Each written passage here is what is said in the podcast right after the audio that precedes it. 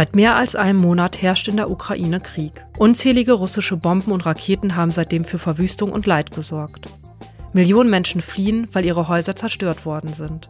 Immer wieder sind auch Tierheime oder Wildtierschelter von den Explosionen betroffen. Und wer flieht, kann den Hund oder die Katze nicht immer mitnehmen. In den meisten Fällen ist das ein Todesurteil. Deswegen riskieren TierschützerInnen ihr Leben, um die Tiere zu retten und sie aus dem Kriegsgebiet in Sicherheit zu bringen. So auch die AktivistInnen der polnischen Tierschutzorganisation Centaurus. Sie fahren seit Ausbruch des Krieges regelmäßig über die Grenze, um Tiere aus der Westukraine in ein improvisiertes Tierheim auf einem ehemaligen Bauernhof im polnischen Grenzort Medika zu bringen.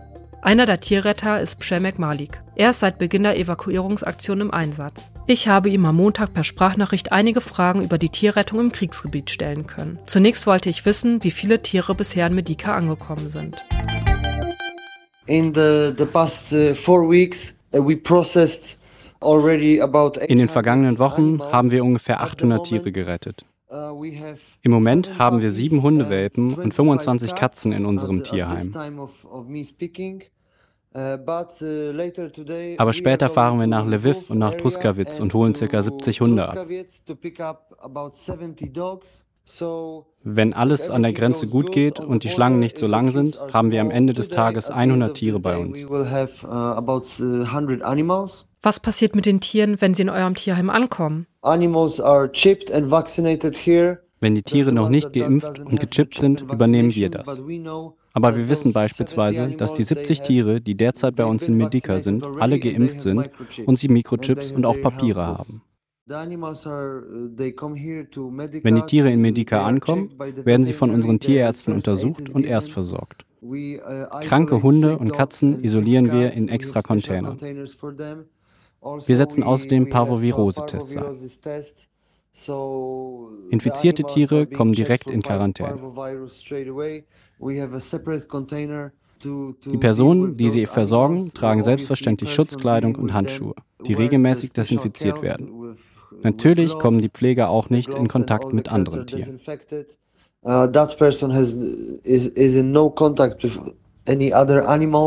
Wie geht es den Tieren nach der Rettung? Die Tiere, die in unserer Einrichtung ankommen, sind körperlich und seelisch in sehr unterschiedlichen Verfassungen. Viele sind aggressiv und sehr gestresst. Deswegen durchlaufen sie erstmal nur die wichtigsten Untersuchungen. Dann können sie sich an die neue Umgebung gewöhnen.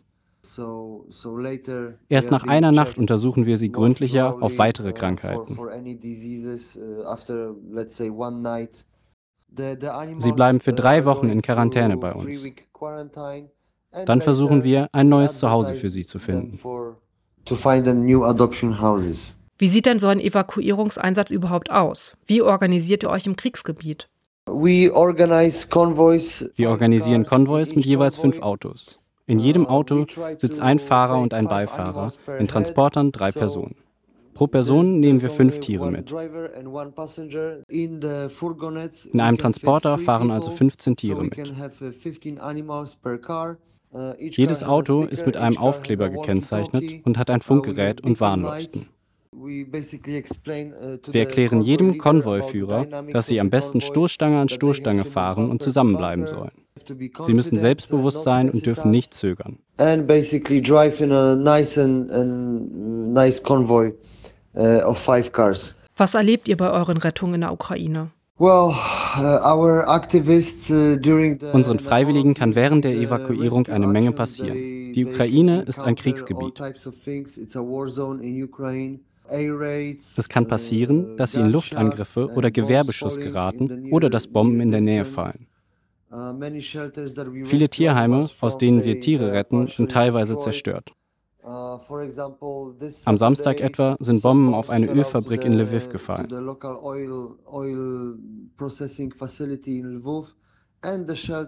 Das Tierheim liegt fast direkt daneben.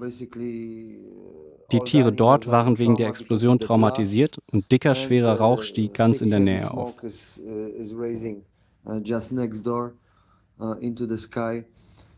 Also An der Grenze müssen unsere Aktivisten oft lange warten, denn die Kontrollen sind sehr, sehr streng. Uh,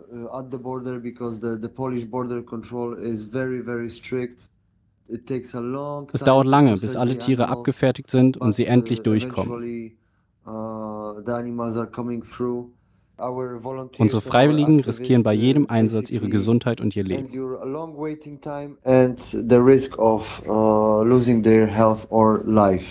Plant ihr jetzt weitere Evakuierungen?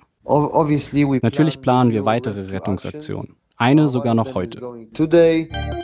Neben der Centaurus Stiftung sind noch zahlreiche andere Tierschützer in der Ukraine im Einsatz, um Tiere vor dem Krieg zu retten. Peter etwa hat nach eigenen Angaben seit Beginn des Krieges ebenfalls 800 Tiere in Sicherheit gebracht. Und bei einem Konvoi, den der Zoo in Posen organisiert hat, konnten Löwen und Tiger aus einem Wildtierschelter in Kiew gerettet werden. Außerdem bringen Aktivistinnen immer wieder Tierfutter und andere Hilfsgüter in das Land. Wenn ihr diese Organisation unterstützen wollt, könnt ihr spenden. Eine Auswahl an Links findet ihr in den Show Notes. Und damit endet diese Folge des Tierschutz-Updates. Ich bitte um Entschuldigung für die Verspätung, verspreche euch aber, dass wir uns am kommenden Montag wieder pünktlich hören. Dann erscheint nämlich die nächste Ausgabe dieses Podcasts.